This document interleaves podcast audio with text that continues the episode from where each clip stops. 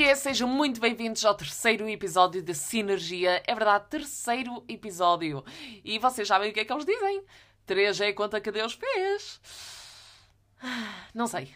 Não sei, este provérbio é mais um dos inúmeros exemplos em que a religião simplesmente atira-nos à cara, tipo, plás, certas mensagens e depois nós que nos desembradamos ao tentar adivinhar o significado delas, não é verdade?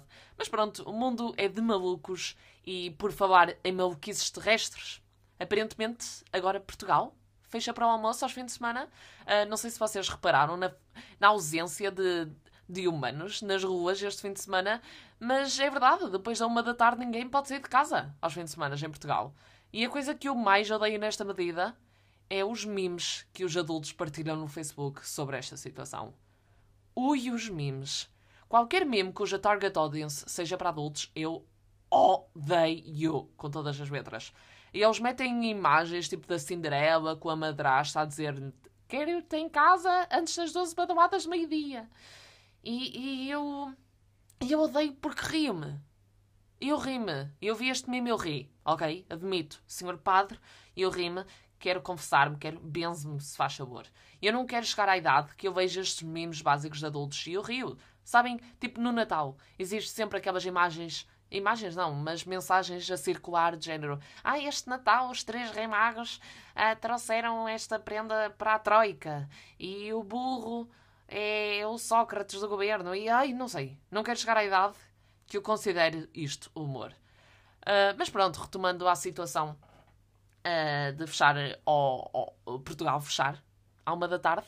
Obviamente que já existem manifestações a acontecer, principalmente os do setor da restauração em Portugal, e eles estão a sofrer muito com isto e tal. Mas eu tenho alguns comentários a fazer, ok? Uh, são comentários vingativos. Eu vejo-os nas entrevistas, eu estou a falar dos donos e dos funcionários de restaurantes e cafés, eu vejo-os a dar entrevistas para o telejornal. E eles repetem muito esta mensagem, tipo, eu só queria que mudassem a hora para as três da tarde. Ou assim, eu só queria isso. Se eu fosse o António Costa, sabe o que é que eu fazia? Eu ia ao Parlamento e eu respondia assim: Queria, já não quero. Chupa! Piretas! A vingança serve-se fria e antes das 13. Tomem lá. Chupa, assim bem metida. Né? Anos e anos desta piadita? Tem piada agora? Ah, bem pareceu. Não, mas agora a sério. Uh, alguns restaurantes merecem. tipo, só para aprenderem. Uh, por exemplo, um dos restaurantes que merece esta medida é um restaurante da minha cidade, em Portugal em que houve esta vez que eu estava lá a almoçar, diga-se que eu era uma cliente assídua, eu ia lá todas as semanas. Mas houve esta vez que eu pedi não uma, não duas, não três, mas quatro vezes ketchup. E eu ainda hoje não percebo o porquê de não me terem dado a porcaria do molho de tomate na hora, ok? Eu pedi um pacotinho de ketchup. Uh, e, e chegou ao ponto do ridículo que o, restaurante obviamente tinha o seu número para takeaway e eu simplesmente liguei para aquele número e disse Olá, boa tarde, uh, era uma dose de ketchup para a mesa 12 e eu juro, e só aí foi preciso ligar para o número do takeaway para eles prestarem-me atenção e trazerem a porcaria do ketchup. Eu ainda hoje não percebi o porquê não terem feito isso no momento. E eu, eu fiquei a pensar, será que o dono deste restaurante é, é, é o Sapien Purp? Ele ouvia-me a criticar o restaurante e ele estava tipo: falam mal de mim, mas eu tenho sauce. Outro restaurante que merece é o japonês Can Eat, da minha cidade em Portugal também. Muita crítica à minha cidade hoje. Uh, eu da última vez que fui lá, uh, ao restaurante de sushi All You Can Eat, a funcionária literalmente disse-me, a meio do pedido, já chega. Juro, a maior vergonha da minha vida é eu estar a fazer um dos meus inúmeros, mas, mas merecidos pedidos de sushi e ela dizer-me: já chega. Eu estava a sentir-me no paraíso da terra e ela cortou-me assim a moca. E eu só fiquei a pensar. Eu achava que isto era um all you can eat. Vocês lançaram o desafio, eu estava pronta para o desafio! Ah! Berrei-lhe assim na cara. Vocês acham que eu estou a brincar? Não estou. Não, estou a brincar. Vocês sabem que eu estou a brincar. Eu, eu como funcionária de restauração, eu simplesmente pratico humor eh, em situações que ninguém está para aí virado. E é por isso que eu, se calhar, ainda estou a trabalhar no MEC e não numa outra vertente mais artística e humorística. Mas já que falei de restaurantes, acho que também está na altura de falar de cafés. Pois é! Não se escondam, marotos! A pensarem que não vos via. Os cafés conseguem ser piores do que restaurantes. Cafés são mais chatos, aliás. Uma pessoa às vezes está tipo na descontra, a apanhar o solzinho, sentir a maresia, está ali na esplanada do café e os, e os funcionários estão tipo: ah, Desculpe, uh, se quiser estar aí sentada, tem de consumir, tipo, autênticas melgas. E eu tipo, uh, eu estou a consumir uh, Wi-Fi, uh, show, show, show, show, show, show.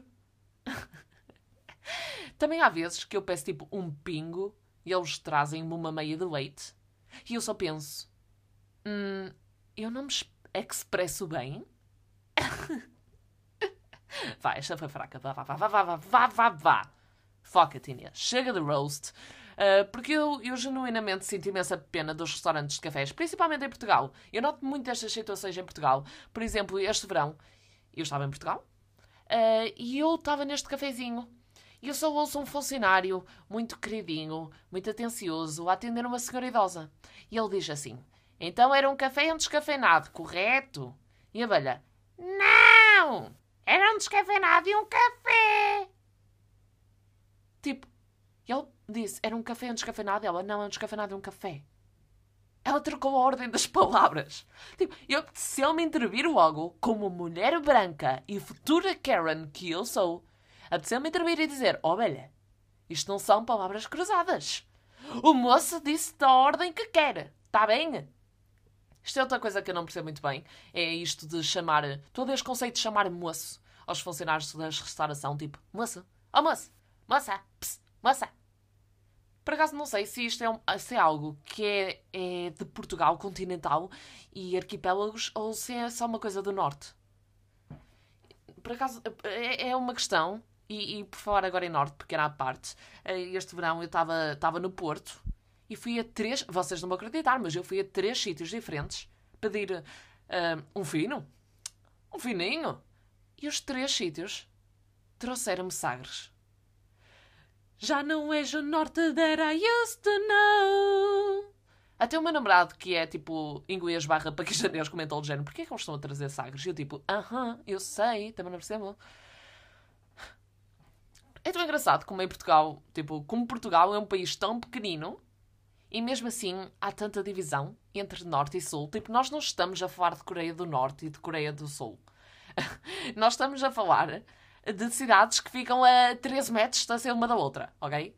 E eu aqui em Londres, eu às vezes demoro mais tempo a chegar à universidade do que demoraria a ir de Porto a Lisboa, quase, ok? Mas nesse, em Portugal, nesse curtinho espaço de tempo de viagem, parece que eu chego a um destino, chego ao destino e tipo, metade do meu vocabulário já não existe.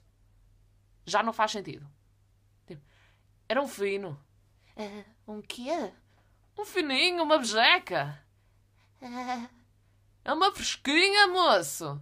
E eles tipo, ah, uma imperial. Tipo, cheguei ao Brasil Sou Cristóbal Colombo. Agora tenho de dizer privada em vez de casa bem. Não estou a perceber. Por falar em privada, eu, eu tenho uma prima bebê. Isto é, isto é real. Tudo o que eu digo é real. Nem sei porque é que estou aqui a justificar-me. Mas eu tenho uma prima bebê que ela agora fala português do Brasil porque vê muitos youtubers. Tipo o Felipe Neto e o Cásio. Esses aí que não sabem falar português de Portugal. Um, e ela genuinamente diz privada em vez de casa de banho e outras palavras que agora não me recordo. E isto aqui é tão interessante como é de preocupante. As crianças de hoje em dia podem mesmo vir a servir de case studies para ver como é que é uh, elas desenvolverem num tempo, numa era em que elas nascem com tablet nas mãos. E isso é, é o conteúdo que elas consomem, não é?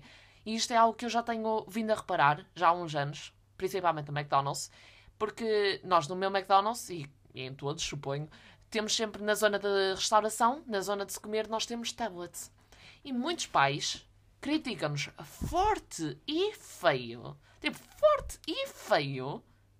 Uh, quando os tablets não estão a funcionar. E eles genuinamente perguntam: ah, como é que a minha criança vai comer agora? E eu respondo: ah, com a boca. E eles tipo: com a boca? Que app é essa? É bizarro. E eu não gosto de ser aquela belhaca que critica a evolução, mas ao mesmo tempo eu concordo que só porque uma coisa está a acontecer agora não quer dizer que tenhamos de adotar no nosso dia a dia, ok? Existem inúmeros exemplos, tipo na moda, calças de cinta descaída. Estava a acontecer, mas não foi uma evolução. Pelo contrário, foi um retrocesso. Essa é a nossa fase, vamos esquecer. Uh, mas, mas já, chamem-me vintage. Mas crianças a só funcionarem se estiverem a ser hipnotizadas por pixels, cruzes credo, é bizarro e eu não quero aceitar. É, de caminho, os iPads vão-se começar a chamar de iDads, porque eles estão mais presentes na educação da criança do que os próprios pais. E, e algo que eu também não gosto mesmo nada de ver é pais ou mães a fazerem carreira de TikTok com os seus bebés. Ui. Até já estou a ouvir as sirenes. Criminal, cri criminal, tu és estilo tu flow, baby, muito criminal. Eles metem aquelas músicas lamechas e metem-se a gravar enquanto brincam com os bebés. E agem, é, é, esta é a pior parte, é que eles agem como se estivessem desprevenidos. Tipo, tu montaste um tripé para fazer esse TikTok. Está aí um filtro. Tu não enganas ninguém. Eu estou a ver de reflexo da tua janela a lightbox. A maternidade ou a paternidade não é uma encenação. Não é um romance de Broadway. Tu estás com um ser humano cuja única função por enquanto é defecar ou bolsar tudo o que ingere. Para de meter uma música do Sam Smith por cima disso, faz favor. By your side, next to you, next to you. Gregou a papa ao som de Sam Smith. Gostaste? Valeu a pena o clout? Mas ao mesmo tempo, eu não estou a defender os direitos dos bebés, não quero soar advogada de defesa dos bebés, porque na verdade, uh, fuck off. you, bebés, sou hater. Uh, não, estou a brigar, mas. Mas não estou, desculpem. e eles são tão fáceis de se manipular que até dá pena, ok? Se nós disséssemos ao ouvido de todos os bebés portugueses neste momento, tipo, a fornada mais fresquinha de bebés portugueses, nós fôssemos aos ouvidos deles, nada creepy, mas sussurrássemos Goucha para presidente. Goucha para presidente. Eu garanto-vos que as eleições de 2036 iam ser a coisa mais interessante que já aconteceu na história de Portugal, ok? Logo a seguir aos descobrimentos. Ligue para o 760 300 401 uh! para botar na gocha! Yeah! É o Gona! Uh! 60 cêntimos mais IVA. Ah, mas não, mas não, não sei se vocês sabem. Estou aqui a dizer que sou uma hater, mas eu tenho as minhas razões, ok? Não me julguem. Uh, eu sou, na verdade, uma encantadora de bebés. A partir do momento em que eu entro numa sala e tenho lá bebés, eu sinto-me a Beyoncé. Eu sou a Beyoncé da canalha, ok? Porque eles veem o meu cabelo encaracolado e ficam tipo, puxar cauda de porco, cauda de porco, puxar e depois eu estou ali, a ser puxada de um lado para o outro, tipo. Ah! Saiba da louco! Paz! Um murro na cara do bebê. Está assédio! Polícia! Eu não sei, eu aciono qualquer botão no sistema nervoso dos bebés e eles querem aniquilar-me. E, e, eu não sei se vocês sabem isto, mas não há nada mais forte nesta porcaria de planeta do que aquelas pequeníssimas mãozinhas bebés. É São fortes. Eu sou tipo assim: tira-me os cascos, sua vaca. E eles. Ah! Eu sinto-me a babysitter do bebê dos Incredibles. Uh! Cambada de privilegiados sem renda para pagar e só choram. Tipo, só por causa disso, vou destruir todos os tablets do McDonald's. Comigo não comem. Não me testes, moço. Não me testes que eu sou do Norte. Mas já, uh, retomando ao facto de as crianças não saberem comer, sem terem o Filipe Neto a dar fundo, Vocês lembram-se quando o nosso tablet, e deixem fazer a minha vozinha abelha, vocês lembram-se quando o nosso tablet eram as toalhas, que péssima impressão, desculpem, uh, eram as toalhas de papel de restaurantes. E, e, sim, isto é um discurso à abelha. Tipo, o nosso Magalhães era um quadro de louça. Uh, mas é verdade, as toalhas de papel dos restaurantes, na, na, naquele quadrado, havia mais possibilidades de resultados ali do que no Google. Nós vasculhávamos na carteira da nossa mãe por uma caneta. E agora quero que vocês entrem. Ide aos confins da vossa memória e, e juntem-se a mim nesta, nesta viagem para o passado. Nós vasculhávamos na carteira da nossa mãe por uma caneta. Às vezes não tinham, então tínhamos de pedir aos funcionários do restaurante por uma. E depois a magia acontecia. Uau! Prás, pum, pá! Rabiscávamos até mais não. Assim, assim. A pior dor? Era quando uma gota de azeite ou de café caía no desenho.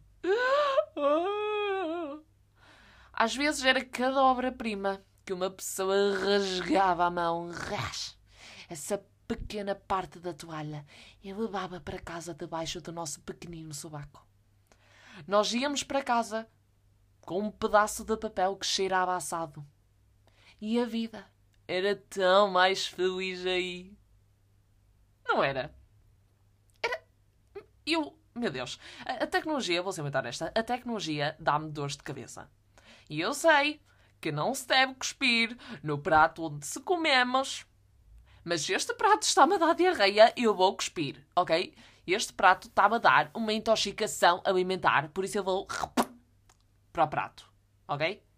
E sim, eu estou a berrar isto num podcast disponível em todas as plataformas digitais. Hipócrita.